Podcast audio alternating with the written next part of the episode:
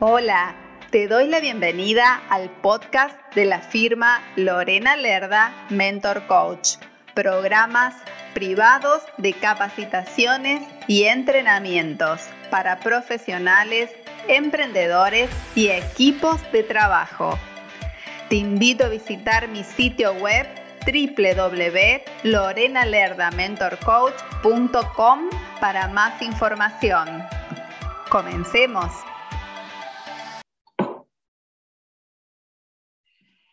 Queridos amigos, querida audiencia, en este programa siempre traemos personalidades y profesionales de un valor increíble.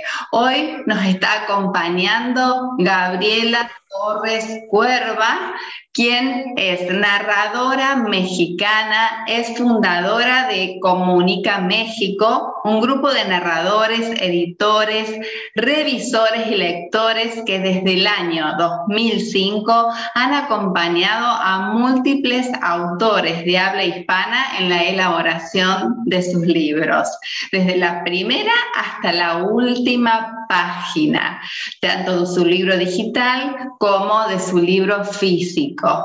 Entre la gama de contenidos editoriales se encuentran historias de vida, temas de interés profesional, literatura infantil, business book, testimoniales, ficción comercial, periodismo, política, espectáculo, figuras de inspiración e impacto y más.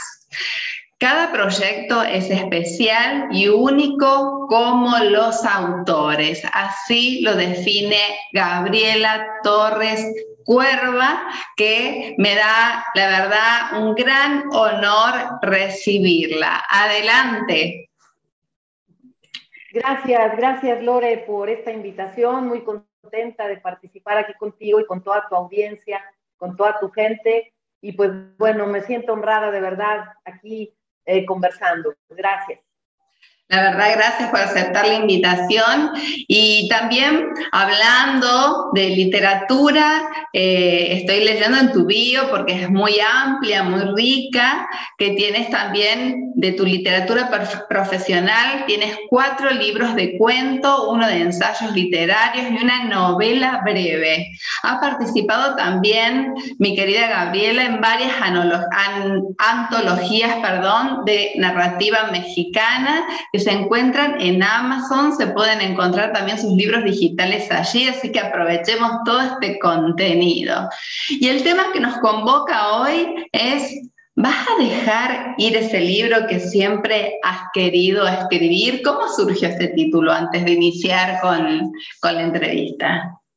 Eh, Sabes, eh, Lore, yo, yo creo, y bueno, la vida y, los años me han ayudado a comprobarlo, y también desde el oficio, por supuesto, Creo que todos traemos un libro en mente. Eh, de pronto escucho gente muy joven que dice, ah, yo quiero escribir esto, yo quiero escribir aquello. Eh, gente de todas las edades, no tiene nada que ver la edad, sí tiene que ver a veces la experiencia, ¿no? Que de pronto la vida nos dice, hey, cuéntame, cuéntame, habla de mí, eh, platica esto que está ocurriendo. Y no le, hacemos, no le hacemos caso, pero llega un punto en el que ya no nos lo podemos sacar de la mente. Ahí lo traemos nos quita el sueño, de pronto estamos hablando de ese libro que no hemos hecho, pero lo platicamos como, como un proyecto, ahora sí lo voy a hacer. Este fin de año me tocó escuchar a muchas personas decir, eh, lo que quiero hacer como uno de mis propósitos es escribir un libro. Y yo creo que tiene que ver con esta necesidad de expresión, por supuesto, pero también con algo que desató eh, tanto la pandemia en estos dos últimos años, como esta necesidad personal de expresión que todos tenemos. Todos queremos hablar, decir, que alguien nos escuche, impactar o inspirar a alguien, eh, que nos digan, oye, pues eh, eso que me dices me hace pensar en aquello, aprender. Todos aprendemos de todos, entonces nadie se quiere quedar recluido, ¿no? Entonces creo que el libro tiene que ver con ese, ese punto en el que conectamos con el otro y hacemos un clic. De verdad que me estás inspirando porque yo tengo uno empezado que nunca lo termino, así que bueno, lo voy a tener muy en cuenta todo esto que nos estás compartiendo. ¿Por qué eh, nos cuesta tanto, como en mi caso también, decidirnos a escribir un libro? Yo decidir a continuarlo, en realidad. Mira, lo que pasa, creo que en este, en este sentido que tú lo mencionas, tiene que ver con el tiempo. Cuando tomamos eh, una idea, ¿no? Eh, traemos una idea muy clara en el cerebro, la dejamos pasearse por ahí y luego empezamos a tomar notas o escribir un poco. Si no lo hacemos pronto, probablemente vamos a cambiar de idea o vamos a decir, ya no quiero escribir eso, ahora quiero escribir eso, pero más esto, más esto, más esto, y ya se convirtió en otra cosa, ¿no? Entonces yo a veces lo que sugiero es que cuando tomes notas de un libro que quieres escribir, lo hagas pensando en que lo vas a hacer pronto, que tú te pongas una deadline.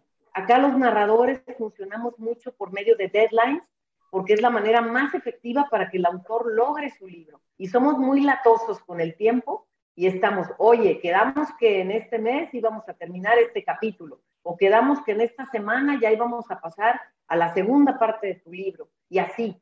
Entonces yo creo que el tiempo nos devora, nos come. Esa frase de que el tiempo nos, nos devora es muy cierta porque cuando tú vas a hacer un libro, es muy fácil que con todo lo que vas aprendiendo en la vida y en tu parte profesional, es muy fácil que cambies de idea y se vale.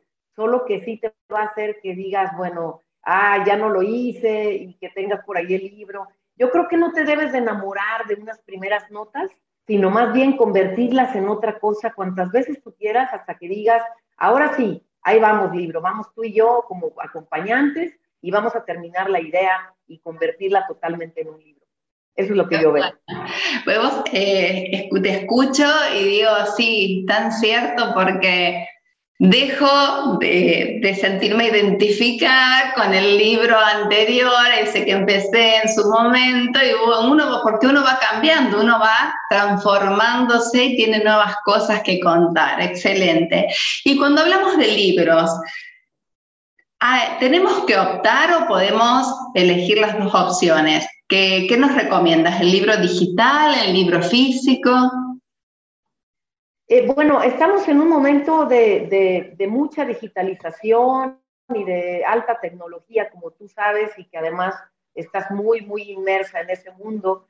Y eh, yo, yo primero me resistía, ¿eh? hace algunos años yo seguía haciendo papel, así ya sabes, una escritora de papel, ¿no? Y todo el equipo siempre decíamos, haz tus libros físicos para que la gente pueda sentir esa calidez de las páginas cuando las vas pasando, e incluso el aroma de los libros, toda una poesía alrededor del libro impreso, ¿no? Pero he ido cambiando porque no, no, no se puede quedar un atorado ahí, el mundo está cambiando muy fuerte y está caminando de una manera vertiginosa, de verdad, este, muy veloz, muy, muy veloz. Entonces ahora lo primero que yo les sugiero a los autores es que tengan su libro eh, digital. El libro digital primero y después si ellos, por ejemplo, dan conferencias o tienen talleres o tienen ya una audiencia que, se presentan así en varias partes del mundo o algo, entonces les sugiero que tengan algunos libros físicos para que puedan afrontar una audiencia inmediata, ¿no?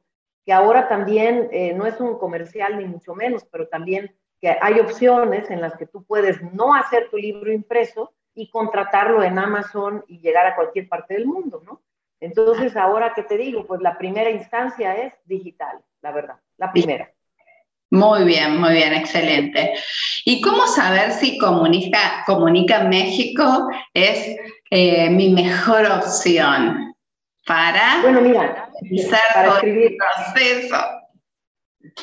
para escribir tu libro. Mira, yo, yo, yo considero eh, el, el ORE que más que nada en nuestro trabajo con los autores, más que otra cosa, es una gran conversación, porque ellos nos van a abrir, cuando es una historia de vida, bueno, nos abren sus entrañas, ¿no? Su corazón, eh, todo lo que traen ahí vivencialmente. Y cuando es algo profesional también, porque tú sabes que el storytelling siempre está presente, y aunque estés hablando de, no sé, de, finanzas, que tenemos acá un tema cercano, pues claro que también estás hablando de tu vida y de tus historias y de cómo llegaste a eso, ¿no?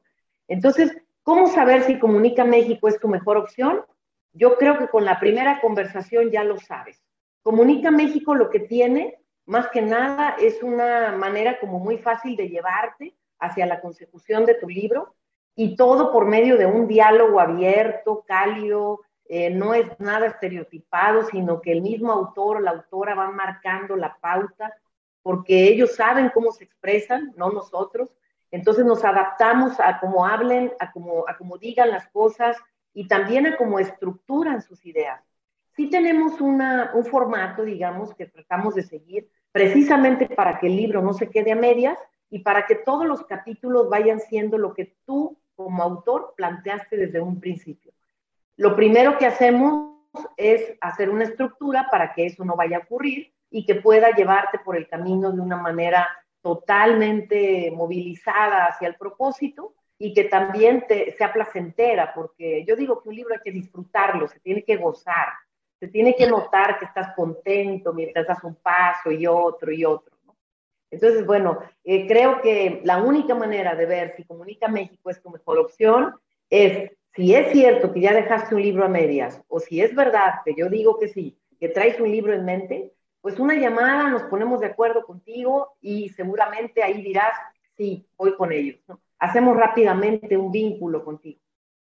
Qué maravilloso, qué maravilloso. Así que, bueno, hay una oportunidad para toda la audiencia que nos está mirando, tanto de Chile, de Argentina y de diversas partes del mundo. Ya saben a dónde dirigirse para escribir su libro y materializarlo, porque eso es un sueño materializado, es un bebé que queremos dar a luz.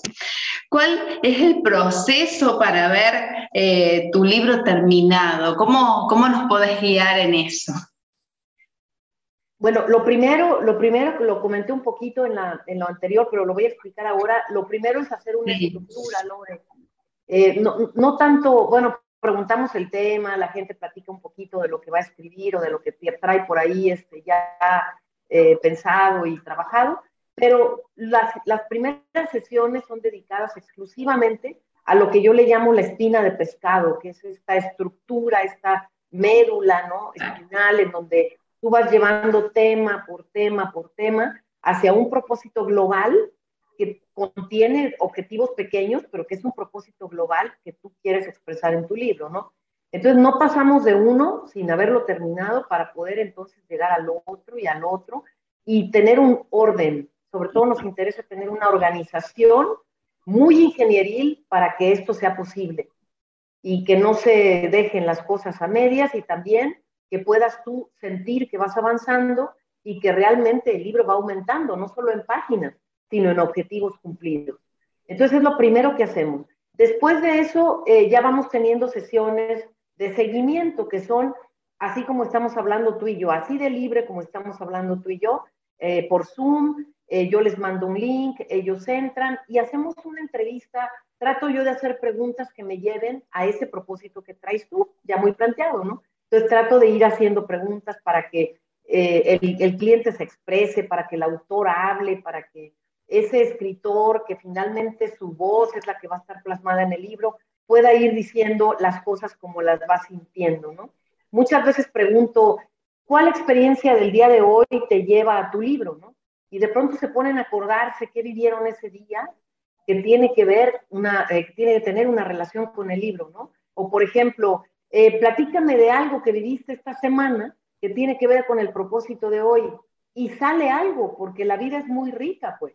Y la vida está rica, llena de oportunidades, llena de, de enigmas, llena de historias, de conflictos, de situaciones resueltas, de éxito, pero de fracaso también, ¿no? Entonces, de la misma riqueza de la vida vamos haciendo todas las sesiones. Por lo tanto, nuestro proceso está compuesto de sesiones de audio en las que grabamos al lector o lectora, si es que está de acuerdo al autor, y entonces él nos va diciendo, hey, vamos bien, vamos bien acá, y yo les mando cada semana o cada 10 días unas 10 o 15 páginas para que den el visto bueno, es decir, el feedback, y así podamos continuar con lo demás. Es una constante conversación en ese sentido también. Es como un trabajo muy en conjunto y, me parece fabuloso porque ustedes le ponen la parte, digamos, técnica y el autor le pone el alma y van creando algo maravilloso, me parece espectacular. ¿Y cuánto tiempo eh, lleva la construcción de, un libro? Bueno, en este caso estamos hablando que lo que más eh, se busca es lanzar libros digitales. Así es. Sí, ya desde el momento que comenzamos con esta serie de preguntas y haciendo la estructura y todo, hasta que tú ya tienes tu contenido al 100% y el libro digital, yo calculo que de entre tres y cuatro meses ya tienes completado tu libro. Si no detenemos el seguimiento, porque se vale, ¿no? De pronto tal vez el, el, el autor o la autora sale de, sale de México, va a tener un viaje, no puede trabajar en una semana, entonces, bueno, todo ese tiempo va como que aumentando la cifra final, pero más o menos entre tres y cuatro meses tú ya tienes el libro. Y esto eh, nos vamos como que ayudando en el sentido de recordarnos de que no hay que parar, de que es mejor no hacer pausas y todo, pero siempre puede ocurrir que las haya y también hay esa libertad. Qué bueno, qué bueno. ¿Y nos puedes contar antes de, terminar esta entrevista de tu artículo en Imperio Ejecutivo, de también cómo llevaste adelante el, libro de nuestra querida Gaby también? Ah, sí, claro que sí, con mucho gusto, con mucho gusto, Lore. Bueno, eh, el libro de El dinero no se manda solo, de Gaby Sánchez, eh, pues fue una experiencia eh, de las primeras que yo te comentaba, que incluso puedes hablar de finanzas y también tener un storytelling muy rico y muy preciso durante todos los episodios, ¿no? Cuando ustedes cuando tengan el libro y cuando tengan la oportunidad de tenerlo cerca y empezar a leerlo, podrán ver que Gaby desde el principio comienza contando escenas y algunos momentos de su vida que no todos fueron agradables, pero sí muy edificantes y sí muy productivos para la persona que ella llegó a ser, ¿no? Entonces, de esa manera no solamente estás hablando de números, que sería un poco tedioso para el lector, y tal vez no lo enseñaría de la misma manera que te enseña una historia, porque te lleva de la mano y te sientes hasta protagonista de eso que ella está contando, y esta combinación hace que el tema, que pudiera ser un tema duro, se vuelva un tema fácil de entender y fácil de llevar a cabo con todo lo que ella propone como método, como programa, como un proceso personal que tú puedes iniciar y terminar sin necesidad de otra cosa más que de tener la fortaleza de hacerlo y de llevarlo a cabo. Con Gaby fue una experiencia eh, muy rica en el, en el, en el hablando, digamos, del aprendizaje, porque incluso nosotros que tenemos la oportunidad de abarcar varios temas, pues vamos aprendiendo muchísimo de todos los autores, ¿no? Y en el caso de ella, eh, se hizo una pausa por ahí o dos, pero el libro se llegó a la conclusión exitosamente. Así que fue una experiencia muy agradable, muy, muy productiva, muy provechosa.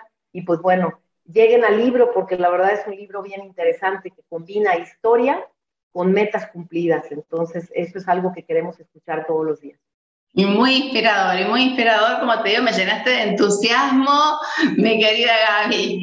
Bueno, antes de despedirnos, quiero por favor que nos regales tus redes sociales para que todas las personas que quieran escribir su libro puedan contactarte o al menos que empiecen a interiorizarte, que vayan pasito a pasito, saber cómo, de qué se trata a partir de esta entrevista y que se vayan acercando a Comunica México. Gracias, Lore. Sí, mira, estamos en Facebook y en Instagram como Comunica México, que es la empresa, la compañía, o también estoy eh, como Gabriela Torres Cuerva, eh, que es mi, seudónimo literario y narrativo, eh, Gabriela Torres Cuerva o Comunica México, en ambos canales. Y también me gustaría hacer un comentario final en el sentido de de que no te dejes vencer, porque habrá quien te diga, oye, qué idea tan complicada traes, uy, no, de aquí a que termines tu libro, ay, qué difícil hacer un libro, que no crean nada de eso porque es fácil, es divertido, es algo que, vas a disfrutar. Y no solamente eso, sino que vas a cumplir el objetivo tanto tiempo acuñado, ¿verdad? Entonces creo que, que la gente de pronto, como no lo ha podido hacer, de pronto mal aconseja y dice, ay, no, pues un libro, no, pero eh, ahora estamos en mucho en la comunicación instantánea, ¿no? Que de pronto tenemos pues videos, tenemos podcasts que son muy mínimos y todo, pero no importa, porque el libro viene a complementar toda una estrategia de comunicación que puedes traer como profesional y que tiene que ver con esta brevedad y con algo más amplio que puede ser ya un contenido que puede la gente seguir paso a paso. Genial, genial. Muchísimas gracias por tan rico aporte, Gaby. Y la verdad fue un placer tenerte con nosotros. Seguramente en alguna oportunidad vamos a volver a hablar sobre este tema. Hay mucho para hablar, hay mucho para motivar y también hay mucho para hacer. Que no queden los sueños en los sueños, sino que bajen a tierra, lo puedan disfrutar teniéndolos tu libro en sus manos. Gaby, gracias de todo corazón por aceptar esta entrevista y te mando un abrazo inmenso a la distancia y quedo a tu disposición. Gracias, Lore. Un abrazo para ti también y para toda tu audiencia. Gracias. muy bien y que siga, que siga la vida bonita como hasta ahorita. Muchísimas gracias. Gracias. Por escuchar este podcast. Te invito a visitar mi sitio web para que conozcas las distintas propuestas de capacitaciones y entrenamientos, sesiones y asesorías. Te invito también a seguirme en mis redes sociales. Me encuentras a través de los enlaces de mi sitio web. Puedes escribirme a mi correo electrónico info arroba mentorcoach.com. Nos encontramos en el próximo episodio. Muchas gracias.